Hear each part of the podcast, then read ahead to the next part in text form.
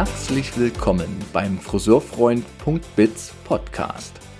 Der Wissenspodcast für Umsatz plus und Arbeitskultur in der Friseurwelt. Schön, dass du reinhörst.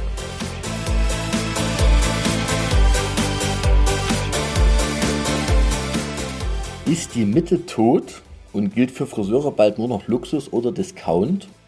Was ist eigentlich mit den 7% Mehrwertsteuer für Friseurdienstleistungen? Und gibt es wirklich digitale Errungenschaften, die richtig wichtig sind heutzutage in einem Friseursalon? Das und noch vieles mehr, nämlich auch über die Entstehungsgeschichte der Marke Glünd und über die Haltung der Marke und der Geschäftsführung zur Friseurbranche. Darüber kann man sich mit Stefan Konzen par excellence unterhalten. Das habe ich getan in dieser Episode und stelle sie euch hiermit zur Verfügung. Viel Freude beim Hören. Es war ein unglaublich breiter Blick auf eben unsere Branche und es war ein unglaublich ja, bereicherndes Gespräch, denn Stefan Konzen kann aus 40 Jahren Branchenerfahrung schöpfen und hat eben durch seine Haltung der Ehrlichkeit auch viele ja, sehr ehrliche Worte für uns und unsere Branche in diesem Podcast hier bereit. Viel Freude beim Hören dieser Episode.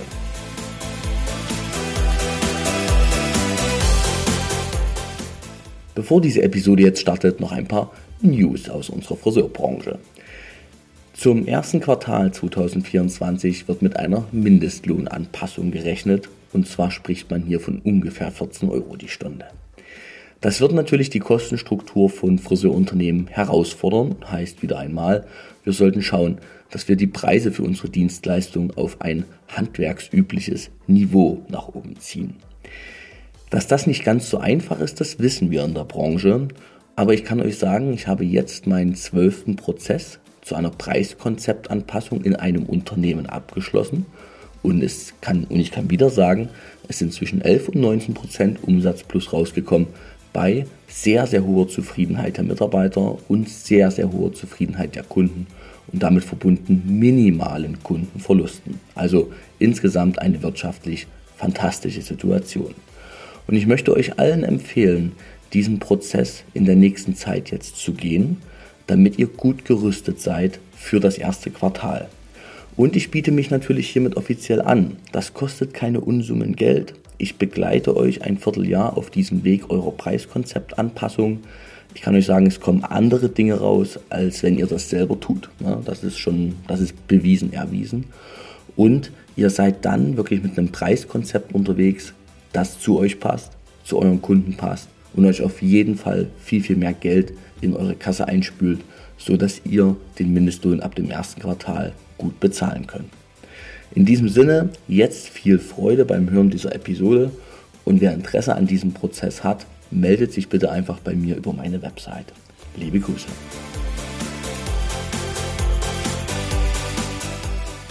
Liebe Hörer, liebe Schauer, es gibt so Namen, die kommen gefühlt zufällig zu einem und sind dann immer mehr präsent. Und dieser Name, der heute zu dem Menschen gehört, der hier in meiner Podcast-Episode Gast ist, dieser Name ist Stefan Konzen von der Marke und von der Marke Glünd und dem Unternehmen Hans Konzen Kosmetik. Wie kam der Name zu mir? Ich habe ihn, ja, vor einem halben Jahr fing das an, dass dein Name immer präsenter wurde. Erst über den VDF wurde mir ganz viel davon erzählt, von einer tollen Veranstaltung dann sogar im, ähm, ich sag mal, im kleineren Kundenkreis von äh, Menschen, die eben mit, mit kleineren Salons unterwegs sind. Und immer war der Tenor eine sehr beliebte Marke, erfolgreich, eine unglaublich glaubwürdige Marke und sehr nachhallend in allem dem, was ihr so tut. Man redet noch lange drüber. Und dann wurde immer öfter dein Name genannt, Stefan. Und dann habe ich gedacht, den musst du mal einladen. Der scheint was zu sagen zu haben in der Branche oder zu der Branche. Und deshalb herzlich willkommen und danke, dass du dir die Zeit für mich heute nimmst. Ja, Thomas, äh, ich danke auch sehr und äh, für die warmen Eingangsworte und ich freue mich auf die Unterhaltung. Freude, sehr schön. Wie bist du in den Tag gestartet? Fangen wir ganz, ganz einfach an. Äh, ganz äh, klassisch, ich bin kein Frühaufsteher äh, und äh, ich frühstücke morgens gesund und trinke Tee und dann habe ich ungefähr 15 Minuten Weg in die Firma. Äh, und da höre ich mir in der Regel seit, äh, das ist ungefähr, seit ungefähr zwei Jahren eigentlich regelmäßig einen Podcast an äh, oder zumindest ein Teil dessen. Die Rückfahrt nochmal 15 Minuten gibt dann die zweite Hälfte häufig. Wenn das Wetter richtig gut ist, fahre ich sogar mal mit dem Fahrrad. Aber ähm, heute hätte ich es zeitlich nicht ganz geschafft, obwohl das Wetter gut ist. Äh, also ähm, ein freudiger Tagesbeginn heute. Klingt richtig gut. Und dann nochmal danke, wenn du kein Frühaufsteher bist, dass du dich auf einen Termin früh um neun mit mir eingeladen hast. Naja, so früh ist das ja da auch nicht. okay. okay. Du wohnst in der Nähe von, oder du, du wirkst und wohnst in der Nähe von Pinneberg, das ist richtig, ne? Ja, ich wohne in, in Hamburg und wir haben die Firma ja auch am Hamburger Stadtrand. Das ist aber dann hier schon Schleswig-Holstein-Gebiet. Also äh, für, ich fahre eigentlich durch schöne Wiesen, Felder und äh, äh, fahre auch natürlich gegen den Strom. Es gibt ja viele Leute, die außerhalb Hamburgs wohnen und in Hamburg arbeiten. Ich mache es genau umgekehrt. Deswegen gibt es auch keinen Verkehrsstau. Also das ist sehr komfortabel. Perfekt, richtig gut. Wer bist du für die Branche? Mal so ganz gerade rein, wie siehst du dich denn selber? Du bist schon viele, viele Jahre dabei, zu deiner Geschichte kommen wir noch. Aber wer bist du für die Branche? Ja, das hört sich vielleicht ein bisschen großartig an, nicht so, dass, dass äh, ob man da so eine Branchenrelevanz hat. Mhm. Wir sind Haarkosmetik-Anbieter, mittelständiger, äh, mittelständischer Haarkosmetik-Anbieter und ich bin für unser Unternehmen verantwortlich und das das ist das, was meine Aufgabe ist und die Aufgabe, die verfolge ich nun seit äh, ja fast 40 Jahren, kann ich sagen. Und ähm, vom, vom ganz, ganz kleinen Beginn bis, bis heute einer, sag ich mal, guten, sattelfesten mittelständischen Organisation. Mhm. Und wenn du dann dein, dein Leben in einer Branche verbringst, dann hat man natürlich viele Kontakte gesammelt, viele Freundschaften auch geschlossen, viele interessante Momente äh, erlebt und ähm, so ist das nachher auch eine emotionale Verbundenheit äh, am Ende. Nicht? Ähm, und ich, ich liebe die Leute dieser Branche und ähm, habe großen Respekt, äh, große Achtung vor denjenigen, die einen Friseurberuf äh, ausüben oder ein Friseurunternehmen führen. Äh, ich weiß, was damit einhergeht. Und äh, so äh, ist das immer, immer ab der ersten Stunde immer ein Austausch auf gleicher Augenhöhe gewesen. Und dann, dann wird es irgendwie ehrlich. Und wenn man sich ehrlich austauscht, dann, dann kommt man auch schnell zu einem vertrauensvollen Miteinander. Und das wiederum ist dann so eine gute Basis für auch einen freundschaftlichen Austausch. Ja, also ich bin da zu Hause in der Branche. Das ist äh, fester Teil meines Lebens. Ja, ja. Äh, wenn ich so Zahlen höre, 40 Jahre in der Branche, ich bin 42 Jahre alt. Mhm. Ja, genau. oh mein Gott, oh. Hast also, noch was vor dir? Ich habe noch, ja, und da, ich mache auch noch. Ich bin aber auch schon 25 Jahre in der Branche. Das ist, das äh, hält einem dann manchmal selber wieder auf. Ne? Ja, ja, ja. Ähm, du warst jetzt sehr bescheiden, ähm, weil du hast jetzt so ein paar Werte aufgezählt, wo ich dachte, das ist nicht üblich ehrlich, im wahren Austausch, Augenhöhe. Und ich habe ja in meinen, du hast warme Eingangsworte gesagt, für mich ist das einfach eine wertschätzende Aussage, dass ihr so glaubwürdig seid, ne? dass ihr als Marke Glünd irgendwie Friseure anzieht, weil sie ja euch glauben und vielleicht auch ganz kurz kritisch den anderen Teilnehmern, Branchenteilnehmern in Industrie gegenüber. Das haben ja die ein oder andere hat ja Glaubwürdigkeit auch ein bisschen verspielt, beziehungsweise das, dieses Herzensanliegen, wir wollen für die Friseurbranche Gutes bewirken, wurde ja mhm. verspielt und das ist euch nicht passiert. Mhm. Also ihr seid für Friseure da und das wird gespürt. Ja, ja, gut. Das fällt einem äh, Familienunternehmen natürlich auch etwas einfacher, als das in einer industriellen Organisation möglich ist. Mhm. Aus dem einfachen Grunde, weil man ja in der Regel lebenslang verhaftet ist mit seiner Sache. Also du musst ja dauerhaft für das, was du sagst, auch gerade stehen. Ähm, wenn du jetzt einen Job hast, eine Anstellung für drei oder vier Jahre als, als Manager und dann äh, vielleicht nach Amerika gehst und im anderen Geschäftsbereich dann vielleicht in der gleichen Organisation tätig bist, also irgendeinen weiteren Aufstieg erlebst, äh, dann äh, muss sich der Nachfolger ja nicht unbedingt an all das, was seine Vorgänger mal erzählt haben, äh, halten. Nicht? Es ist also relativ, es ist zumindest einfacher, sich auch von altem Ballast vielleicht mal zu befreien. Das geht mir anders. Ähm, äh, Im Zweifel ruft mich ja jemand an und sagt, äh, vielleicht erinnern Sie sich nicht mehr, aber ich erinnere mich noch. Wir hatten vor 20 Jahren doch abgemacht, das so und so. Und äh, wenn ich mich, äh, das kann ich dann ja nicht leugnen und ich mhm. kann mich dem auch nicht entziehen. Also wenn du für dein eigenes Handeln langfristig verantwortlich bist, dann ist die Ehrlichkeit nun mal der, der, der beste Garant fürs Verstehen. Nicht? Denn dann gibt es nie einen Zwist. Äh, und wenn man, wenn man gleich die Karten auf den Tisch legt und sich nichts vormacht und auch nicht so viele äh, äh Scheinblümchen äh, um irgendeine mhm. Sache kreiert, dann ist das ein stabiles Miteinander. Also dann, dann kommt es gar nicht zu solchen Irritationen, die es vielleicht mal äh, geben könnte. Und dann gibt es auch eine Maxime, die pflegen wir hier tatsächlich in alle Mitarbeiter der, der, der pflegen das.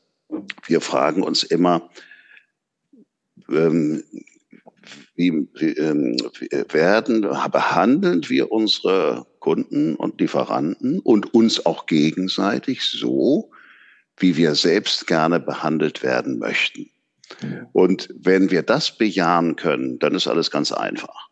Äh, aber wenn wir ehrlich zugeben müssen, na ja, also wenn ich jetzt irgendwie sechsmal irgendwo anrufen müsste und die Sache wäre immer noch nicht geklärt, dann, dann wäre ich aber richtig genervt. Na ja, und das wäre doch dann ein Kunde verständlicherweise auch, äh, wenn wir die Verantwortung von einem Schreibtisch auf den anderen schieben äh, und äh, auf die Buchhaltung im anderen Land verweisen oder auf das Auftrag oder auf ein Callcenter oder was auch immer. Das macht doch den, den, das macht einen doch selber kirre. Und wenn man, wenn man das doch, wenn man das ja weiß, dann, dann, dann sind es ja eigentlich keine Geheimnisse, mhm. äh, wie man zur Zufriedenheit seiner Kunden kommt. Man muss sich immer nur wieder bewusst machen, wäre ich denn mit meinem jetzigen Handeln zufrieden? Mhm. Äh, und wenn ich das nicht ehrlich mit Ja beantworten könnte, muss ich an dem Handeln was ändern. Äh, und ja, und so, das, das ist, ist, ist, ist eine organisatorische Aufgabe, die mit zunehmender Unternehmensgröße bestimmt nicht leichter wird. Und so habe ich mhm. auch im, im industriellen Rahmen wäre das sicherlich deutlich oder ist das nun mal schwieriger. Das ist so. Also sehr spannend. Das ähm, wundert mich jetzt nochmal nicht, dass auch dein Name speziell so oft genannt wurde. Äh, mag auch an unserer sehr weiblichen Branche liegen, aber auch männliche Kollegen, die sich sehr wertschätzend ausgedrückt haben. Und ich habe gerade eine Riesenfreude an deiner Klarheit und an diesem gesunden Menschenverstand. Ja, ja. Das, das also wunderschön, gefällt mir gut. Ähm, skizziere mal bitte kurz euer Unternehmen, damit wir mal eine Idee haben. Glünd, das kennen die meisten ja. als Marke. Ja, ja. Kosmetik, weiß ich nicht. Ja, ja. Äh, Familienunternehmen, wie groß, wie viele Menschen habt ihr? Wie, wie, muss man sich das vorstellen? Ja, wir sind heute 150 Mitarbeiter insgesamt. Davon sind äh, 48 im Außendienst, sieben festangestellte Trainer, darüber hinaus äh, eine Reihe von freiberuflichen Trainern. Ich glaube, es sind aktuell zwölf an der Zahl. Äh, ja, zum kurzen historischen Abriss. Äh, Hans, äh, Hans Heinrich eigentlich äh, war mein Vater, der ist 2800, äh, 2008 verstorben. Mhm. Ich habe noch lange mit ihm zusammengearbeitet und ähm, der hat das, äh, der hat die Firma gegründet 1968. Er hatte schon vorher ein Unternehmen äh, und da hat er mit Pharmazeutika gehandelt und die die Kosmetik äh, war eigentlich so ein Zufallsprodukt. Es wurde ihm angeboten, einen Vertrieb einer Haarkosmetikfirma aus der Schweiz zu übernehmen und das hat er bejaht und so sind wir mal stiefmütterlich zur Haarkosmetik für Friseure gekommen. Mhm. Und ähm, dann der nächste Schritt war, äh, Ende 70er Jahre war das, dass er sich mit einem Schweizer Kosmetikchemiker zusammengetan hat, um eigene Rezepturen zu entwickeln. Die waren alle so ein bisschen dermatologisch angehaucht, weil er kam ja aus der Pharmazie, mein Vater, und das waren eigentlich Produkte, die hatten weniger eine kosmetische äh, Aura, das waren mehr semi-pharmazeutische äh, Produkte, also Kopfhauttherapie-Produkte für Leute mit Psoriasis und, und, und. Mhm. aber darüber hatten wir einen guten Zugang zu viel vielen äh, äh, namhaften Salons, da hieß es immer, ja, wenn du irgendwie Probleme mit den Händen deiner Mitarbeiter hast, damals wurde ja noch nicht mit Handschuhen gewaschen, ja. dann, dann äh, wende dich mal an die, weil deren Produkte, die, die sind da besonders hautschonend und, und dann kannst du das beheben. Also wir hatten damals keine attraktive Marke, die im Verkauf stand, sondern wir waren mehr äh, der Pflegeproduktkabinettlieferant. Aber da bedienten wir tatsächlich schon damals das, das Who is Who der, der deutschen Branche. Und ähm, ja, so entwickelte sich das. Dann kam irgendwann, äh, ich, ich habe ähm, als Student bei der Firma gearbeitet und nach meinem Studium äh, 1985 äh, bin ich dann, war ich war, war, war meine erste Festanstellung. Äh, auf Messen, auf Friseurmessen bin ich äh, schon Ende der Schulzeit 78 oder sowas äh, gewesen. Ne? Und äh, ja, so, so kam dann die, diese ersten sogenannten Chemieprodukte dazu, Blondiermittel, Wellprodukte, mhm. äh, dann ähm, Ende der 90er Jahre Intensivtönung. Das war ein bedeutender Schritt, für jede Firma ein bedeutender Schritt. Äh, da ist es weniger die Schwierigkeit, solche Rezepturen herzustellen, sondern mehr die Schwierigkeit, genügend davon verkaufen zu können. Denn du musst, äh, du, du kannst ja nicht 100 Tuben herstellen vom Aschmix oder so. Ja. Äh, eine 6.0, die, die verkauft man relativ einfach. Das gilt für jeden Hersteller. Aber, ja. aber was ist mit den, was ist mit den Nebennuancen oder mit Mixtönen mhm. oder so? Ne? Mhm. Und auch da musst du ja auf eine ausreichende Umschlagshäufigkeit kommen, sonst kannst du die ja nach drei Jahren wieder entsorgen. Mhm. Und ähm, 2006 dann Haarfarben und das war der Schritt quasi zum Vollanbieter, wie man das heißt. Äh, ja. Früher waren wir immer kann ich sagen, das zweite der, oder das fünfte Rad am Wagen. Wir waren ja niemals der wichtigste Lieferant. Wenn der wichtigste Lieferant, das weißt du aus deiner Weller-Historie, ist immer der, der die Farbe liefert. Ja. Und da wart ja. ihr nun mal die Weltmeister, nicht? Seid ihr ja. bisher, bis heute. Gut, äh, mhm. Und ähm, so gesehen, das war ein ganz wesentlicher Schritt. Und, äh, und seitdem hat sich das weiter Schritt für Schritt organisch äh, entwickelt. Und äh, heute haben wir in Deutschland und in Österreich, ich fasse das mal statistisch äh, zusammen, äh, 8000 Kunden, 8000 Salons als Kunden, die mhm. allerdings äh, nicht alle jetzt vollumfänglich unsere Marke von A bis Z äh, führen, sondern viele von denen auch nur Teilsortimente. Äh, aber wir haben auch in einer ansonsten ja etwas wackeligen Branche äh, weiterhin immer ein schönes organisches Wachstum. Also mhm. ich kann sagen, das Geschäft geht äh, sehr gut, äh, aber ähm, wir äh, wissen auch, dass wir uns jeden Tag wieder anstrengen müssen. Also von alleine geht's nicht. Von, von, alleine geht's nicht. Ähm, war das schon immer Glünd? Nee. Also Glünd, ja, Glint, Glint, Glint ja. war der Name von einem einzigen Produkt Anfang der 80er Jahre. Das war ein, ein Sprühconditioner, der im Haar verblieb und der hieß Glint. Das hat das, das haben wir auch angemeldet damals als eigene. Und damals war das so, dass wir für jedes Produkt einen eigenen Namen hatten. Es gab gar keinen serienübergreifenden äh, Namen. Und ja. das war dann die Entscheidung äh, meines Vaters, der gesagt hat, wir müssen irgendwie eine serienübergreifende Marke haben. Und dann lass uns doch einen nehmen, den wir ohnehin schon geschützt haben. Und mhm. Glint ist vom Altdeutschen abgeleitet und heißt Glanz. Und das ist ja ein schönes Synonym für Haare, schöne Haare. Und so ist das dann zur der Marke Glint äh, gekommen. Und äh, ja, eine Zeit lang stand immer darunter das Swiss Formula, weil unsere Produktion und Entwicklung in der Schweiz war. Mhm. Heute ist äh, ein ganz kleiner Teil noch in der Schweiz, aber der Rest ist äh, inzwischen alles nach Deutschland verlagert. Mhm. Aber ähm, kann man sich das jetzt so vorstellen, dass von den 150 Mitarbeitern, ich habe nicht ganz mitgezählt, ja. auch wirklich in der Produktion also ihr habt hier eine eigene Produktion? Ja, also wir haben eine eigene Befüllung, aber äh, äh, mischen lassen wir, äh, das haben wir alles outgesourced, das haben wir früher selbst gemacht. Mhm. Ähm, aber dann hatten wir nicht mehr den passenden Maschinenpark. Mhm. Weißt du, das, ich nenne das mal anhand eines Beispiels.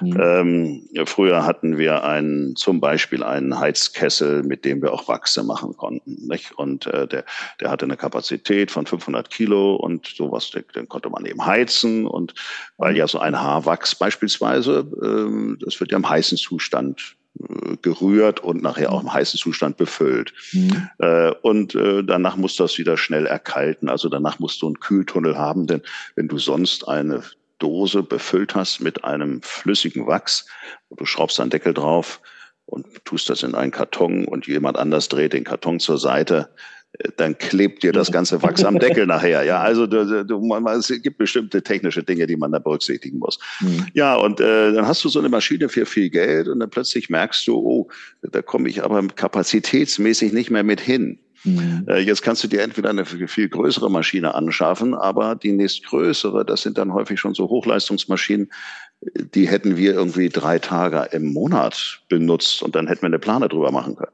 Ja. Und dann merkst du, du wirst Gefangener deiner Kapazitäten. Ja. Äh, und da wurde damals die Entscheidung getroffen, wir machen alles, alle kleinen Auflagen, mhm.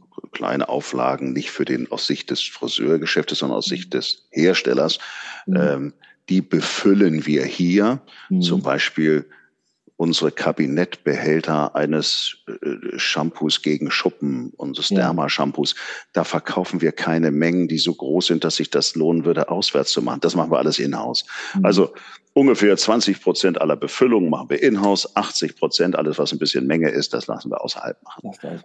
Okay. Und das ist flexibler. Aber die Rezepturen, wie gesagt, das sind alles eigene. Das muss man sich so vorstellen, vielleicht für denjenigen, der sich mhm. damit noch nie befasst hat. Mhm. Ähm, zu jedem Produkt gibt es, hier brauchst du zwei Sachen, eine Rezeptur und eine mhm. Herstellanweisung. Das wie mit dem Kuchenrezept. Ja. Wenn du jetzt weißt, du brauchst für einen Kuchen, dann musst du erstmal wissen, was soll ich dafür einkaufen. Nicht? Also drei Eier, 500 äh, Gramm Mehl, 100 Gramm Zucker oder was ja, auch immer. Ja. Das ist jetzt schön, jetzt hast du deine Sachen alle zusammen. Und wenn ich jetzt sage, jetzt mach mal einen Kuchen da draus, denn ich weiß jetzt nicht, wie es dir geht, meiner wird nicht schmecken, äh, äh, weil äh, denn äh, dann heißt es erst das Eiweiß vom Eigelb trennen und dann erst mit dem Mehl vermischen und dann erst die Butter, aber nicht vorher. Also die, die Herstellanweisung ist das zweitgenannte. Und die beiden Sachen, da gibt's eine Geheimhaltungserklärung, die gibst du außer Haus und dann machen gibt's heute große Firmen, äh, die die, die, die mischen dir das dann nach deinen Anweisungen, mhm. kannst du die Rohstoffe beibringen und so und mhm. äh, dann äh, füllen die das in der Regel auch gleich ab. So, das schafft maximale Flexibilität.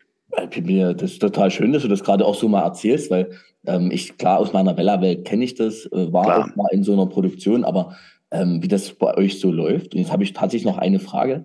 Ja. Ihr habt ja viele neue Produkte. Also wenn ich auf eurer Website, habe ich gestern noch mal geschaut, dachte ich so, wow, sieht gut aus. Tolle Produkte, toller Nutzen auch. Also ähm, ich gucke natürlich dann mit dieser fachlichen Brille, bin ja Friseur. Ja. Denke, aha, bis zu acht Wochen ein frischer, frisch, frisch gefärbt aussehende Haare, war jetzt keine ja. Aussage. Ja, ja, ja. Ich glaube, Mangala heißt das bei euch. Ne? Ja, ja, ja, ja. Um, und ich dachte, wow, das klingt nach einem interessanten Produkt. Wer kommt ja. euch auf solche Ideen? Also das ist schon auch alles in-house, dass ihr da zusammensitzt? Habt ihr da Produktmanager und ja, ja. Oder? Also ähm, die, die Ideen, äh, Thomas, die kommen mhm. eigentlich von unseren Kunden. Das ist tatsächlich so. Ja. Ähm, wenn, äh, und zwar insbesondere, wenn es äh, Dienstleistungen sind, die man gut mit Produkten kombinieren kann. Mhm. Ähm, ich kann sagen, äh, dir ist der Name Oliver Scholz ja ein Begriff, mhm. nicht? Äh, ja, Friseurunternehmer aus dem Raum Stuttgart. Mhm. Ähm, und mit dem, um ein Beispiel zu nennen, äh, der saß ich vor Jahren äh, mal zusammen und dann sagte er mir, ich habe immer Probleme bei der Preiserhöhung und unserer Kerndienstleistung, dem Haarschnitt. Äh, bei uns gibt es zwar viel Geld in der Region, aber sie sind dafür bekannt, dass sie da den, den, den, den Euro auch dreimal umdrehen, bevor sie ihn ausgeben wollen. Und äh, er sagt, das Problem hatten, haben dann meine Mitarbeiterinnen und Mitarbeiter, die dann diese unliebsamen Eingangsgespräche einer an sich doch schönen Beauty-Behandlung führen müssen. Ja, warum ist es schon wieder teurer? Ich weiß gar nicht mehr, ob ich mir das noch leisten kann und so. Und selbst wenn man also den Haarschneidepreis um zwei Euro erhöhte, äh, weil es notwendig gewesen ist, dann gab es doch in der Regel zunächst mal so eine distanzierte Resonanz. Und dann hat er gesagt, das Beste wäre eigentlich, man würde diese Kerndienstleistung im Preis gar nicht verändern und würde dafür, wie Eurowings mehr Beinfreiheit macht, einfach eine teurere Alternative bieten. Und dann mal gucken. Für die einen äh, ist der Mehrwert groß genug, dass die bereit sind, mehr Geld auszugeben und für die anderen eben nicht. Aber ich verprelle niemanden und habe ja. sogar noch ein, und äh, da war im Grunde um die Idee des Pflegehaarschnitts geboren. Da wurde nämlich die Dienstleistung des Haarschnitts, äh, der war der gleiche, der Quali Qualitätshaarschnitt wie, mhm. wie, wie, wie, wie, wie, wie ohne Add-on. Mhm. Und dazu gab es eben eine im Haar verbleibende Pflege, die während des Haarschnitts einwirkte und nicht ausgespült werden müsste, also kein zusätzlicher Zeitbedarf. Ja. Und äh, der, der Rest dieser, äh, dieser, dieses Produktes, äh, das ist ein, ein, ein Schaumprodukt, ähm, Shorts heißen die bei uns, äh, die, das wird der Kundin oder dem Kunden mitgegeben für sechs Folgebehandlungen zu Hause. Und der, der Mehrpreis, äh, wir haben den damals kalkuliert äh, mit, mit äh, das haben empfohlen in einer eigenen Dienstleistungsbroschüre, dass die Friseure dafür zehn Euro mehr nehmen können. Mhm. Und ähm, ich glaube, Oliver Scholz nimmt inzwischen äh, noch, noch, da ist die Differenz noch deutlich größer. Mhm. Aber er hat es tatsächlich geschafft, mit dieser Idee, äh, und das zu deiner Frage jetzt zurückkommt, ja. ähm, in einem Salon hat mir, hat er mir mal erzählt, äh, ich glaube, inzwischen 80 Prozent aller Haarschnitte sind inzwischen Pflegeschnitte. Und mhm. äh, diese, das wird von den von den Kunden geboren, solche Ideen. Und dann muss man gucken, wie kann man das mit dem Produkt machen. Also eine Sprühapplikation, die ist nicht wertig genug. Äh, es muss äh, aber was zum Ausspülen. Es dauert wieder zu lange. Das im Zeitalter, wo es zu wenig Personal gibt, ist ja gerade Zeit der Engpass. Mhm. Und da musst du eben auf der Rezepturseite als Hersteller gucken, wie kann man denn das machen, dass es auf der einen Seite werthaltig ist ja. ähm, und auf der anderen Seite gut in diesen Ablauf passt. Und äh, ja, so so ist es mit dieser, mit dieser Kombination, Farbe stabil zu halten, genauso. Das sind Ideen von Kunden. Und man muss, man muss eigentlich, was man mitbringen muss, aber das hat man ja, wenn man so lange in der Branche ist, man, man muss Neugierde mitbringen. Ja. Oder ich könnte es auch sagen, wahrhaftes Interesse. Ich kann an diesen Informationen vorbeigehen. Mhm. Äh, wenn mich eine Sache nicht interessiert, tauchst du natürlich auch nicht ein. Aber wenn sie dich wirklich interessiert, wahrhaft interessiert, dann willst du das ja genau wissen. Und dann fragst du nochmal und nochmal, ja, wenn man das noch so machen würde und so und, und, naja, dann. Dann kann was entstehen erst. Ne? Ja, dann ja, kann eigentlich ja. erst Neues und vor allem Nützliches entstehen. Ne? Ja, ja, ja, Finde ich sehr spannend, freue ich mich sogar auch über die Aussage. Denn das ist ja das, was wir brauchen. Wir müssen ja, also nicht wir müssen, ihr, ihr als Lieferanten zum Schluss, habt ja wirklich wenn ihr es gut macht, die Aufgabe, Support zu leisten für erfolgreiches Friseursein. Ne? Und ja. wenn die Ideen vom Kunden kommen, bin ich kurz kritisch mit meinem eigenen geliebten Vella, was ich wirklich auf der Stirn tätowiert habe. Mhm. Ähm, da ging es halt auch viel darum, dass erstmal Marketing eine Idee hatte, wo auch immer die herkam, häufig natürlich auch in irgendwelchen Brainpools dann gefunden. Ne? Aber dann wurde halt geguckt, wie bekommt man es in den Markt? Und es ist ja. eben was anderes, ob du rein pushen musst oder ob der Markt es zieht von dir, weil er es eben braucht. Ne? Ja. ja. Also ich, ich, ich, ich kann dir auch sagen, Weller war immer mein großes Vorbild. Also die, mhm. die, die, wenn ich so sage, die, die das Früher habe ich mir immer schon gedacht, so wie Weller, nee, das muss nicht so groß sein, mhm. äh, das wäre ein bisschen vermessen. Aber die Art und Weise, wie man sich um seine Kunden gekümmert hat, das hat mir immer imponiert. Und ich äh, damals ein Fritz Kuhn, der als Azubi angefangen hat und im Vorstand gelandet ist, später, das waren ja Leute, die waren ja mit der Seele dabei. Und ja. Und, und, und oder, oder Peter Zülsdorf, der nachher auf der Leiter stand beim Messeaufbau. Da dachte ich, was macht der denn beim Messeaufbau hier? Und hat ein, so ein Wellerschild gerade gerückt. Das, das hing so ein bisschen schief. Da ist er selbst auf die Leiter geschrieben. Und äh, daraus, das sind so Kleinigkeiten, die haben äh, mich unglaublich beeindruckt. Wie, ja. wie, wie detailverliebt mhm. Ähm, und dann kannten die auch jeden Friseur mit Namen, wenn mhm. dann die Messe war. Mhm. Also das habe ich bewundert und da habe ich gesagt, so muss man das machen, so muss man das machen. Finde ich gut. Ja. Sehr schönes Bild. Ähm, leider ist das ja ein bisschen Vergangenheit, was du gerade skizziert hast, aber diese Zeiten gab es eben. Ne? War ja damals auch eine Familienfirma. Ne? Das ist genau der Punkt. Das ist ähm, spannend, wenn man bei euch auf der Website guckt und dann im Impressum schaut Mhm. Dann zeichnest du für alles verantwortlich. Und ich bin ein totaler Fan von Eigenverantwortung im Leben. Mhm. Und das zeigt's halt, ne? Je mehr du, du hast uns dazu viel gesagt, je mehr du wirklich in Verantwortung stehst für die Dinge, desto mehr überlegst du dir eben auch, was du machst. Ja. Und umso nachhaltiger, ehrlicher bist du. Jetzt haben wir geschaut, wo kommt ihr her, was bietet ihr an? Und jetzt noch die Frage, bevor wir dann noch zu ein paar allgemeinen Branchenthemen mhm. kommen. Mhm. Welche Ausrichtung hat denn deine Firma, eure Firma? Wo geht denn ihr hin? Also Ausrichtung, wir sind im Friseurmarkt zu Hause. Das mhm. ist erstmal die Kernausrichtung. Wir machen über 90 Prozent äh, unseres Geschäftes, ich glaube 93 Prozent oder sowas mit dem mit, mit Friseurgeschäften. Das ist unsere Heimat.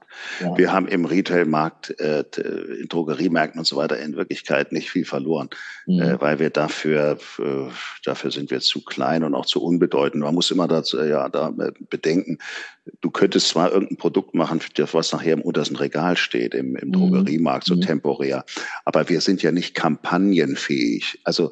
Wir können ja nicht äh, eine neue Marke äh, positionieren und können sagen, da stecken wir jetzt mal viele Millionen rein, um die publik zu machen und das möglichst auch international. Das ist eben ein Privileg der sehr großen Anbieter, die ja auch im Friseurmarkt zu Hause sind und, und unsere Wettbewerber im Friseurmarkt sind. Mhm. Aber ähm, wir, weißt du, wenn du, wenn du sehr gut Fußball spielst, nicht, aber schlecht Tischtennis, dann musst du dich mit deinem Gegner ja nicht unbedingt zum Tischtennis verabreden. Äh, und dann, äh, und deswegen wiss, wissen wir, was wir können. Und äh, wir brauchen ehrlicherweise unsere, auch unsere ganze Kraft und auch unsere ganze Brain Power, Neudeutsch, äh, mhm. die, äh, um in diesem Friseurmarkt äh, wettbewerbsfähig zu sein. Wir, unsere Wettbewerber sind ja nicht doof, sondern im Gegenteil, die sind sehr schlau. Mhm. Und, und wir müssen im Zweifel äh, genauso schlau sein. Sonst, äh, also wir haben genug zu tun mit dem Friseurmarkt. Mhm, das ist unser Zuhause und mhm. ich muss ich auch sagen, das ist auch ganz schön herausfordernd, denn äh, die, die, die Dienstleistung der Friseure sind auch im Wandel mhm. und äh, da gibt es immer einen auch wechselnden Bedarf von, von Produkten, mhm. äh, die dafür erforderlich sind und ähm, ja, dann, und wir müssen uns auch anstrengen, zum Beispiel zu sagen mal, was, was wir, was wir sterben lassen. Bei uns gibt es auch eine Maxime, kommt ein neues Produkt, stirbt ein altes. Ah, ja. ähm, um es äh, kompakt äh, zu halten auch. Ja, ja, ja, weil äh, du siehst ja selbst in vielen Salons, an Produkten mangelt es da nicht. Ne? Nee. Äh, es, es, es, mangelt, es mangelt häufig daran, dass keine drei Schlagworte zu einem Produkt vom Personal genannt werden können. Und ich kann dir das gar nicht verübeln, weil wenn da 200 verschiedene Produkte stehen, wie soll das gehen? Naja. Äh, aber wenn diese, diese, dieser persönliche Input, diese Software zur Hardware nicht mhm. geleistet werden kann, dann, dann verliert eigentlich der Friseur seine Rechtfertigung, für Haarkosmetika zu verkaufen, weil das ist ja das, was die Endkundinnen und Endkunden anzieht. Ich möchte nicht nur ein gutes Produkt haben, ich möchte auch jemanden haben, Fachperson, die mir sagt, hör zu, nimm nicht das, sondern das. Ja. Äh, ähm, das bündelt das Haar zu sehr, dann kann man zu sehr auf deine, ja, auf dein Licht, äh, auf dein lichtes Haar schauen. Nimm lieber so eine Texturcreme wie diese und ich zeige dir, wie du die anwendest. Ja, dann, dann kaufe ich das da. Ja. Äh, aber wenn, wenn jemand achselzuckend sagt, oder ich habe es nicht gekauft, war der Chef, äh, ich, ja, dann, dann nützt dir das nichts. Ne? Dieses, ähm, dieses ehrliche Interesse, was Friseure brauchen an den 100% schönen Haaren ihrer Kunden. Ne? Und das nicht zu torpedieren, indem es zu kompliziert wird, das Haar zu, äh, das schöne Haar zu erstellen. Ne? Ja. Und wenn man ein kompaktes Sortiment übersichtlich hat, ein sympathischer Ansatz. Also eure ja. Ausrichtung, ihr bleibt, eure Heimat ist die Friseur, ja wirklich die Friseurbranche, ja. Eure, auch eure Zukunft, habe ich jetzt rausgehört. Ja, ja also äh, eindeutig. Was, was jetzt etwas neu hinzukommt, äh, sind aus dem Kreis der Friseure mhm. kommen ja, äh, kommen ja plötzlich, äh, kam vor, vor Jahren schon der Onlinehandel dazu, mhm. dass er praktisch eine Friseurorganisation wie Hagel hier in Hamburg mhm. äh, mit ihren Friseurgeschäften, äh, die, die schon damals äh, wirklich erfolgreich waren, auf die Idee kam, wir, äh, äh wir verkaufen die Produkte auch online, äh, zu mhm. einer Zeit, wo also ich gedacht habe, also eine Waschmaschine kauft man vielleicht online, weil man dann 100 Euro, 100 Euro spart, aber doch kein Shampoo. Ne? Ja. Also äh, ich habe mich vollständig, vollständig geirrt. Äh, und äh, naja, jedenfalls, äh, aus, das daraus erwuchs natürlich auch wieder ein Bereich, also aus der Friseurlandschaft heraus, äh, ein, der, der, dieser Online-Vertriebskanal. Das beschränken wir allerdings auf, auf wenige Vertrauensadressen. Mhm. Und ähm, zum, ähm, zum Zweiten gibt es inzwischen natürlich auch eine Reihe von äh, Friseuren, die zum Beispiel im Home-Shopping auftreten. Mhm. Also da sich quasi ihren Kreis erweitern. Ja. Äh, und ähm, also das, das sind so Zusatzgeschäfte, aber die erwachsen alle aus der Friseurszenerie. Ja, das ist die Basis, ne? Ähm, jetzt hast du gerade schon das Thema Online angesprochen. Ähm, Hat es gar nicht auf dem Zettel, jetzt nehme ich es doch noch mit auf. Mhm. mhm. Ist ja ein Riesenvorwurf, dass die Online-Verramschung von friseurexklusiven Produkten den Friseuren im Verkauf des Lebens schwer macht. So, Schuld ist die Industrie, die verramscht ihr Zeug palettenweise an. Mhm. Jetzt hast du das gerade, also du, du sagst, gehst damit offen um. Na klar, es gibt ein paar vertrauenswürdige Adressen, wo die auch online das verkaufen dürfen. Aber zum Schluss geht es ja um Preisstabilität. Das ist ja das, das Einzige, was es der Unterschied macht. Und ich kann deiner, deiner Argumentation sehr folgen. Der Friseur, wenn er den Kunden auf dem Stuhl hat, tolle Haare gemacht hat, dann ist das der perfekte Verkaufs- und Einkaufsimpuls. Die wollen ja, das dann, wenn man als Partner für die Haare dasteht. Ne? Ja, ja. Ist nur dann schwierig, wenn wirklich das Produkt zur Hälfte billiger bei Amazon gerade eben voransteht. Ja. Schwierig. Ja. So, sag mal was dazu. Also wie, ja, ja. Du, das, ja, du, du, du hast das eigentlich genau äh, getroffen. Es geht weniger um die Online-Präsenz, denn da würde ich mal sagen, wir leben in einer Zeit, wo das eigentlich eine Selbstverständlichkeit ist, wo es eine Erwartungshaltung von jedem Endverbraucher, Endverbraucherin gibt. Ein Produkt, wenn ich keine Zeit habe, in die Stadt zu fahren, äh, 20 Kilometer zu meinem Friseur, den Weg würde ich für den Friseurbesuch in in Kauf nehmen, aber nicht nochmal, nur weil meine, Schaum, äh, meine Shampooflasche leer ist. Ja. Äh, da gibt es schon so eine Erwartungshaltung. Und wenn ich es nicht auf der Friseur-Webseite äh, bekomme, dann, dann kaufe ich es eben bei irgendeinem anderen äh, Friseur, Haarkosmetik-Anbieter online. Ne? Also das finde ich, das ist heute State of the Art. Und mit den, mit, aber der, was das Problem ist, ist das Preisdumping. Ne? Mhm. Und ähm, das ähm, würde ich sagen, äh, ist so ein Bereich, der der ist schwierig zu kontrollieren. Es geht, es geht, aber ich verbringe selber, äh, ich verbringe mhm. selber viel Zeit, mich darum zu kümmern. Ich will dir vielleicht das Problem äh, schnell schildern. Ja. Manchmal ist die, manchmal sind sie die Anbieter selbst schuld. Ja, die wollen am Ende des Jahres noch schöne Zahlen zum Jahresende und dann gehen sie zu irgendwelchen Großkunden hin und sagen, Mensch, hier, tu mir doch den Gefallen, mhm. kann ich dir das Lager nicht nochmal vollstellen, nicht? Ja. Äh, und dann wird das vielleicht gemacht, da werden natürlich ordentlich die Preise reduziert und die erscheinen dann ein paar Tage Tage später dann schon online zu entsprechenden Kampfpreisen. Gut, dann würde ich sagen, ist der Anbieter selber schuld. Er hat selbst dafür gesorgt, dass es nicht zur Preisstabilität kommt. Hm. Ähm, Allerdings muss man auch sagen, die juristische Situation ist so, du darfst niemandem äh, dem Abgabepreis an Endverbraucher befehlen, du kannst immer nur mhm. empfehlen. Mhm. Du darfst äh, da auch nicht sagen, also du bist mir jetzt nicht mehr lieb, weil du dich ja nicht an die Preise hältst, dann, äh, dann wirst du noch angezeigt. Und wir haben als zweite Komponente einen europäischen Einheitsmarkt. Das bedeutet, hast du einen Distributor, zum Beispiel in Italien oder in Spanien oder naja, in irgendeinem EU-Land, nicht? Okay. Und äh, dann muss der natürlich, damit er den ganzen Geschäftsbetrieb, die ganze Logistik und die Außendienstbetreuung und die Trainings und so weiter, das muss ja alles finanziert werden, dann ja. braucht er natürlich eine entsprechende Handelsmarge, das ist ja, ja. klar. Ja. Und äh, das bedeutet, im Export verdient man deswegen oder hat man sehr geringe äh, Roherträge, äh, weil die landen dann beim Distributor, weil der muss ja seine Organisation unterhalten. Klar. Was der aber auch machen kann, wenn du den Falschen triffst, ähm, dass der die Paletten, die du da gerade hingeschickt hast, am nächsten Tag schon wieder zurückschickt zu Amazon äh, nach Deutschland oder wie auch immer. Und plötzlich hast du Produkte im Markt äh, du weißt manchmal noch nicht mal genau, woher kommen die denn? Welchen Weg das passiert? Welchen Weg haben die denn gegangen? Ne? Und, und äh, da sind wir sehr, sehr, sehr auf der Hut und ähm, toi, toi, toi über Kodierung von Produkten Produkten äh, können wir solche Wege nachher nachverfolgen. Äh, was wir aber nicht können, wir können nicht 100 Prozent aller verkauften Produkte kodieren. Du müsstest das Produkt ja dann mit der Rechnungsnummer kennzeichnen. Nicht? Also ne, äh, und äh, das wäre der der Aufwand wäre zu groß. Das mag für Luxusartikel äh, funktionieren, auch für eine mhm. Tagescreme für 200 Euro, da, da lohnt sich das noch, mhm. äh, aber jetzt nicht für ein Tageshygieneprodukt wie ein Shampoo. Mhm. Und ähm, also wenn man wirklich möchte, dann kannst du es einigermaßen sauber halten.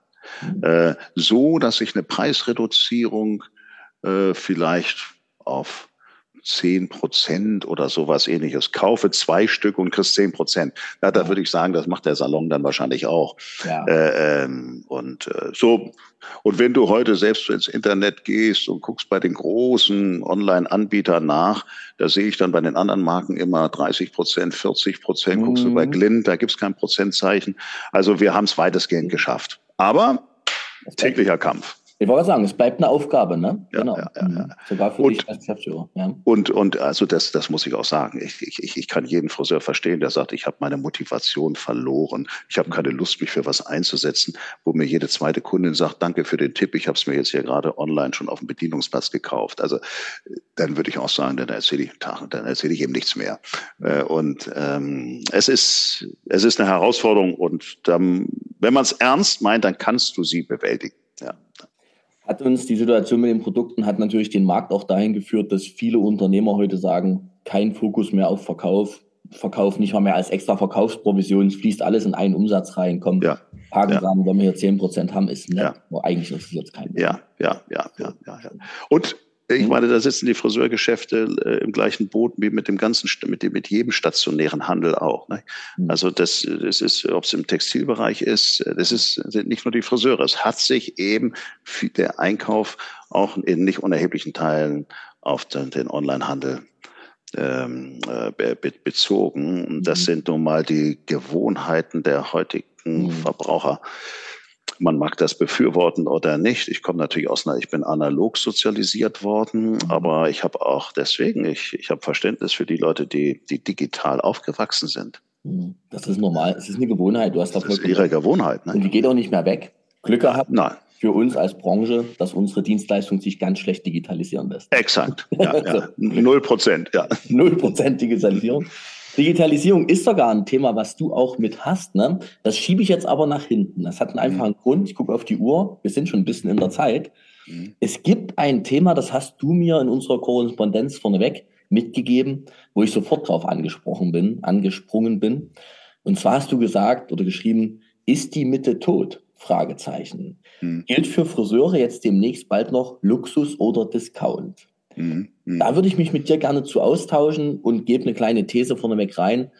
Meine Annahme ist, dass wir uns von einem Kunsthandwerk, so betrachte ich das Friseurhandwerk, Kunsthandwerk, hochgradig individuell und extrem hochwertig, dass wir uns von einem Kunsthandwerk in ein Luxuskunsthandwerk entwickeln müssen, weil wir ähm, Stück für Stück die Preise anheben werden. Jetzt haben wir die Mindestlohndebatte äh, Runde 15 gefühlt. Ne? Dass wir jetzt bald bei 14 Euro, ich sage jetzt mal nur nachgequatscht, was so erste Stimmen im Markt sind, ne? zum Januar vielleicht, alle wissen es nicht ganz genau, dann muss ja wieder der Preissprung kommen. Und ich gehe in meinen Workshops, wo ich viel zum Thema Preise auch mit meinen Unternehmern arbeite, schon gerne hin und sage, wir werden in zwei, drei Jahren bei 80 Euro den Haarschnitt sein. Waschen, mhm. schneiden, föhnen für die Stunde Arbeit. Mhm. mhm. So, und das ist dann ja schon mal ein Bereich, wo man sagen kann, es könnte ja fast als Luxus verstanden werden, weil es sich ja dann auch nicht mehr jeder gönnen möchte. Also wir werden nicht die Hälfte der Kunden verlieren, das sehe ich nicht, aber mhm. wir kommen auf ein Segment, da überlegst du dir dann vielleicht irgendwann doch schon noch mal mehr, ist es dir das als Kunde wert? So, mhm. wie siehst mhm. du das? Also wir, wir, wir können mal davon ausgehen, dass die Kunden, die dieses Geld bezahlen sollen, mhm. ja nicht mehr Geld als vorher in der Tasche haben. Also das heißt, wenn sie an einer Stelle mehr ausgeben, müssen sie an anderer Stelle weniger ausgeben. Genau. Und äh, es ist ja üblich, dass man zunächst mal von seinem äh, verfügbaren Einkommen zunächst mal alle Pflichtausgaben erledigt, denen man sich tatsächlich nicht entziehen kann. Das ist ja Miete, Strom, Wasser und so. Mhm. Und Miete ist steigend, obwohl man nicht mehr verdient. Strom ist steigend, stark steigend, obwohl man nicht mehr verdient äh, Energie allgemein, behördliche Kosten steigend, äh, obwohl man nicht mehr verdient. Also das heißt, von bei diesen Pflichtausgaben, die sind in der Regel alle steigend, ähm, äh, ohne dass man mehr verdient äh, und ohne dass man zumindest real mehr verdient. Nicht? Also auch die stattlichen Lohnerhöhungen, die es gegeben hat, liegen ja trotzdem unter der aktuellen Inflationsrate. Also real ist es sogar ein Einkommensverlust. Mhm. Und ähm, dann glaube ich, wenn man dann ähm, sagt, äh, sind wir Friseure mal dran, ähm, dann verstehe ich das aus der Anbietersicht hundertprozentig. Mhm. Ich finde, Friseure verdienen für das, was sie leisten, zu wenig und zwar immer in Relation zu anderen Berufen. Mhm. Äh, wenn ich mir überlege, heute in solchen Business, in solchen Office-Berufen, da ist dann ja Freitagnachmittag, also soll er um 14 Uhr Pfofftein sein äh, und Samstagarbeit, also um Gottes Willen äh, und ähm, dann äh, schön Teppichetage mit einer Kaffeemaschine, die zehn verschiedene Kaffeesorten produziert. Ja. Äh, und selbstverständlich Homeoffice. Also wer das nicht leistet, ist ein alter weißer Mann. Also wer das nicht mhm. gewährt. Nicht? Und mhm. äh, das sind ja so Gewohnheiten. Und äh, dann 13 Gehälter und äh, noch die Leistung und das Sportstudio-Gutschein und, und, und, und. Also das, äh, ich will jetzt nicht sagen, dass das flächendeckend ist, aber das ist in vielen Office-Jobs. Und wenn ich die Leistung vergleiche mit der Leistung, die ein Friseur erbringt, dann muss ich sagen, da stimmt was nicht. Ja, da stimmt eine Relation nicht. Insofern halte ich ein Plädoyer für bessere Verdienste der Friseurgeschäfte. Für, für, für Mitarbeiter, aber Achtung, nicht nur Mitarbeiter, auch Chefs und Chefinnen. Denn wir müssen aufpassen, dass das neue Working Poor nicht ein selbstständiges Armarbeiten ja, ist. Genau. Wir mhm. schützen die Mitarbeiter, mhm. aber wer schützt die, die vielen Selbstständigen, die auch in der Corona-Zeit ja in die Röhre geguckt äh, äh haben. Nicht? Ähm, also, und jetzt könnte man sagen, ja, in einem Markt, wo alle Voraussetzungen für alle Marktteilnehmer gleich sind, mhm. sind die Gesetze des Marktes auch gleich. Und mhm. jetzt kommen wir zu einem Problem in unserem Markt. Mhm. Die Gesetze sind nicht für alle gleich. Wir haben 32.000 Friseurgeschäfte, für die gilt ein anderes Gesetz die können von 119 Euro 119 behalten mhm. und die anderen nur 100. Und das, das würde ich meiner Überzeugung nach, ist wie ein Bleigewicht, was die Preise immer wieder nach unten zieht. Der offizielle Friseursalon, ich sage der offizielle normale Struktur, klassisches Geschäft, der äh, Mehrwertsteuer abführungspflichtig ist, mhm. der ähm, äh, muss ein bestimmtes Preisniveau generieren. Das ist, mhm. sonst, sonst, sonst funktioniert das ganze Geschäft nicht. Er würde es auch gerne und es wäre auch möglich, wenn sein Nachbar, seine, Nach äh, seine Nachbarn unter gleichen Voraussetzungen antreten würden. Das ist quasi, äh, ähm, ja, wenn, wenn alle die gleich starke Mannschaft aufs Feld bringen. Wenn du aber 32.000 Geschäfte hast, die anders kalkulieren können, dann zieht diese 32.000 die Preise immer wieder nach unten und du wirst dauerhaft ächzen und wirst es immer schwieriger haben, das, was du proklamierst und ich auch, nämlich auskömmliche Preise, die auch mhm. wertschätzende Preise sind für die, für die Leistung, die gebracht äh, ja, das, äh, das hemmt. So deswegen. Warte, ganz kurz, ich muss mal ganz kurz da rein, weil es geht ja gleich nochmal um die sieben Prozent dann auch. Ja, ja, ja, ja. Hm? Was ich ganz fatal finde an der ganzen Angelegenheit, gerade wo du das schilderst, ist ja, dass diese ähm, Kleinstunternehmergrenze an Umsatz hm? doch gar nicht zum Leben reicht. Nein, äh, äh mal ganz ich sag mal, sind, ist das doch immer ja. so eine so eine Ausrede auch. Das, das, das, das, also ich könnte davon ja. nicht leben, ich ganz ehrlich sagen. Ja, äh, äh, äh, natürlich, da lebt auch keiner von, äh, ja. Thomas. Es bei, einigen, also ich muss ganz klar sagen, ich habe überhaupt nichts gegen eine Entbürokratisierung. Im Gegenteil. Ich mhm. finde äh, auch es sehr äh, gut, dass mhm. es die Möglichkeit gibt, sich im, als Kleinstunternehmer oder Unternehmer selbstständig zu machen. Ich habe nichts dagegen. Mhm. Äh, das Einzige nur, was nicht stimmt, ist, und das ist die einzige Branche, in der das so schräg ist, ist die Friseurbranche, ist, dass ein großer Teil der Branche mhm. äh, ein Privileg hat gegenüber dem dem im Moment noch größeren anderen Teil der Branche. Das mhm. geht nicht. Das ist die ganze Zeit wie wenn du, ich sage das immer beim Fußballplatz, äh, wenn die eine Mannschaft zu elf spielt, wie das normalerweise ist, und die andere spielt zu neun. Die, mhm. die ganze Saison, die mhm. werden letzter. Ja, und im Moment sind die offiziellen Friseurgeschäfte, die stehen auf dem letzten Tabellenplatz und die möchten auch ihre Preise erhöhen, aber werden immer wieder runtergezogen. Ne? Mhm. Und ähm, das zu den sieben Prozent, zu den zu den Preisen an sich, ich, äh, ich bin gar nicht so sehr bei diesen Dienstleistungspreisen, ob jetzt der Haarschnitt bei dem Salon so und so das kostet und bei dem anderen Salon so und so, das ist eigentlich egal. Es muss ein bestimmter Tagesumsatz bei rauskommen oder ein bestimmter Monatsumsatz, wie, du wie du willst und und ob der mit ob der mit zehnmal die Leistung äh, für 50 Euro oder achtmal die Leistung für, äh, für, für 58 Euro, das ist eigentlich egal. Nicht? Und ähm, es gibt auch immer in der Verbraucherschaft, das ist der mhm. letzte Schwenk jetzt zu dem Begriff des Luxus ja. und der Mitte und so, es gibt in der Verbraucherschaft ähm, eine ganz große, die, die Masse, glaube ich, geht nach wie vor zum Friseur auf, äh, weil der Friseur da Bedarfs als Bedarfsdecker gilt. Ich, ich, ich muss mal wieder zum Friseur sozusagen. Mhm, ja? ja und, ja. Äh, und ein anderer Teil des Marktes sieht den Friseur als Wunscherfüller. Ich, ich darf wieder dahin zu einem quasi Beauty-Kurzurlaub. Mhm. Und so gesehen sprechen wir zwar vom Friseurmarkt, aber in Wirklichkeit gibt es unterschiedliche Teilmärkte. Ja, und deswegen sage ich, die Mitte ist nicht tot. Überhaupt mhm. nicht. Was soll die Mitte auch so genau sein? Äh, die mhm. preisliche Mitte oder die qualitative Mitte? Ich habe vor Jahren schon äh, äh gesagt, äh, ähm, äh, dass, äh, dass nicht die Mitte tot ist. Die Mitte ist der größte Teil des Marktes. Die Mittelmäßigkeit ist tot. Mhm. Die, es gibt heute einen Qualitätsanspruch der Leute und den wollen sie erfüllt haben. Aber reasonable price. Also mhm. ähm, und es ist nicht, es, deswegen ist nicht die Frage Luxus oder Discount. Der Massenmarkt ist die Mitte. Allerdings ähm, muss ich heute, wenn ich in der Mitte spielen muss, mich trotzdem ganz schön qualitativ anstrengen. Das mhm. mag früher vielleicht anders gewesen sein, das kann ich noch nicht mal so genau sagen. Wer Luxus macht, Luxus geht immer, aber es ist ein ganz kleiner Teil des Marktes. Und kann mhm. auch nicht jeder. Nicht? Ähm, will auch nicht jeder. Das ist ja eine, will, eine will auch nicht jeder. Da muss man eine, eine, Freude dran haben. Ne? Exakt. Mhm. Ich, du hattest neulich mal in einem Podcast, das war ganz interessant. Ähm, du musst ja auch gucken, in welchem Umfeld bist du. Wenn du in so einem kleinen Dorf bist, äh, dann musst du für die ganze Familie der Friseur sein und nicht nur für die Beauty Queens der Stadt oder so. Nicht? Und in der Metropole ist es wieder anders. Da kannst du eine ganz andere Nische suchen. Die ist auch groß genug. In Hamburg machst du einen Blondsalon auf und machst wirklich bloß Blondinen. Exakt. Aber auch ja, ja. Davon, ne? Genau, genau, genau. Das nicht so. Ja, genau. Ja, ja. Und ähm, so äh, die Mittelmäßigkeit, würde ich sagen, die ist tot. Nicht, die, nicht die preisliche Mitte.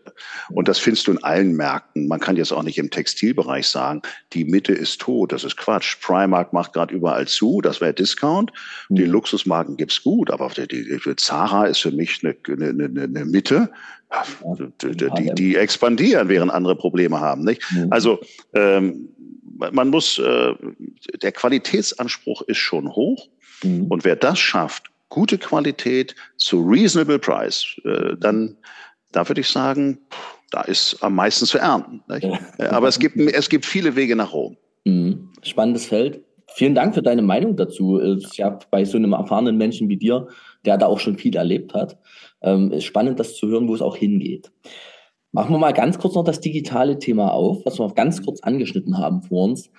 Ähm, Digitalisierung das ist ja auch so was, was irgendwie so ein bisschen getrieben wird in unserer Branche. Gleichzeitig denke ich manchmal, okay, digitale Rezeption, Grüße an Heiko Schneider, voll gute Angelegenheit. Mhm. mhm. Ähm, digitale Kalender, logisch, Online-Terminierung, sowas. Und ja, auch im Hintergrund, ich hatte jetzt in einem Team-Meeting mit einem Kunden, haben wir festgestellt, dass die ganzen Arbeiten, die früher Salonleiter machen mussten, diese Verwaltungstätigkeit, dass die fast alle wegdigitalisiert sind. Also, dass du Schichtpläne, das ist nur noch eine Team-Meeting und dann war's das auch schon. Und der Rest wird dann über einen Online-Kalender gemacht. Also, es war gar nicht mehr so wahnsinnig viel. Kassensys äh, Kassenabrechnung, Klick, fertig. So, ne? Wie siehst du das? Was gibt's denn noch für digitale Themen? Das hat man sogar auf der Messe, war doch jetzt wieder diese Farbmischmaschine, glaube ich auch. Mhm. Also, mhm. das ist natürlich auch maschineller Kontext und Vereinfachung. Mhm. mhm. Was, was, ist da deine Sicht drauf auf das Thema Digitalisierung? Ja, die, die, die, die, äh, die, du, ich finde, du bist da vielleicht schon mit deinen Gedanken oder, oder äh, viel, viel, viel weiter, als die, die Branche in der Breite tatsächlich ist. Du, du sagst so, als ob äh, die Digitalisierung, oder so hört es sich an, als ob die Digitalisierung da schon in den Salons überall Einzug gehalten äh, hätte. Äh, das würde ich sagen, das ist nicht so in der Breite. Äh, natürlich nimmt das weiter zu. Nehmen wir von, was ich, was ich super finde und ich finde es fast unerlässlich. Mhm. Ähm, ich, ich führe auch viele Gespräche mit Friseurunternehmern darüber, Unternehmerinnen, äh, ist das, äh, das digitale Buchen. Ja, mhm. find, das finde ich ein super Service für Kunden. Mhm. Und was ich trotzdem sehr häufig höre, auch von wirklich sehr guten Salons, mhm. äh, ähm, äh, und die, ich nehme ja diese Stimmen auch als sehr gewichtig auf, die sagen, nein, also das ist, wird immer personalisiert bleiben. Wenn wir eine neue Kundin haben, ich muss mit der das besprechen. Ich weiß doch nicht, wenn die Strähnen haben möchte, wie ist die Haarqualität, Haarlänge. Mhm. Da habe ich gesagt, das wusstest du am Telefon aber auch nicht. Und, genau. Äh, so, äh, aber es, äh, da merke ich schon, es gibt also die, an diesen Gewohnheiten wird noch lange festgehalten. Ähm, das ist für mich der der größte, bedeutendste Digitalisierungsschritt für Friseure gewesen, das Online-Buchen. Mhm. Weil, wenn ich es aus Kundensicht betrachte, ist es ein Riesenvorteil. Und das, Couch, ne? ja, und das geht auch noch einher mit vielen Vorteilen für die Salons, nämlich plötzlich mit einem unglaublichen Möglichkeiten, Marketing-Erfahrung zu sammeln zu Häuf Besuchshäufigkeiten. Ich kann dann mhm. äh, selektierte Anschreiben an meine Kunden äh, machen, die ein Jahr nicht mehr da waren oder ich weiß nicht was. Ne? Ähm, also das, aber das ist ja in der Breite noch lange nicht auf dem Status, wo wir vielleicht manchmal den Eindruck haben, weil wir uns immer so in einem bestimmten Kreis bewegen. Mhm. Ähm, äh, und äh, das, das erachte ich übrigens für noch wichtiger als die digitalen Hilfsmittel für die Werbung, also sprich Insta, TikTok und so. Das, das finde ich ist mehr für die Mitarbeitergewinnung wichtig, weil die sind ja jung, die sind da aufgewachsen in den Medien und du musst sie in den Medien erreichen. Äh, allerdings, mich kannst du mit einer TikTok-Werbung nicht erreichen, dafür bin ich zu alt. Äh, mich interessiert das einfach auch nicht, aber äh, das, äh, damit stelle ich mich nicht über andere, mhm. weil ich sage, ich habe dafür keine Zeit. Zeit. Nee, dafür sagen die, Opa, liest du deine Zeitung weiter, ich bin woanders zu Hause. Das ist ja okay. Nicht? Ähm, aber ich würde es auch nicht zu glorifizieren, denn wenn wir sind bald in wenigen, äh, gar nicht mehr so lange hin, ist ein Drittel der Bevölkerung in Deutschland im Rentenalter. Ja, also wir, wir reden ein bisschen viel über TikTok. Ähm, mhm. Und die, die haben häufig auch ganz schön viel Geld zum Ausgeben ich muss mir auch mal Gedanken machen, wie ich die erreiche. Und, äh, aber das ähm, jedenfalls das, was man digital machen kann, das muss man unbedingt machen, gerade in einer Branche, wo es an Personal mangelt. Ja, genau. Und was ich immer noch sehe, gerade das Online-Kalender-Thema, ähm, nichts ist schlimmer, als wenn wir die Preise weiterentwickeln und der Friseur in der Dienstleistung permanent zum Telefon rennt, zum Beispiel. Ne?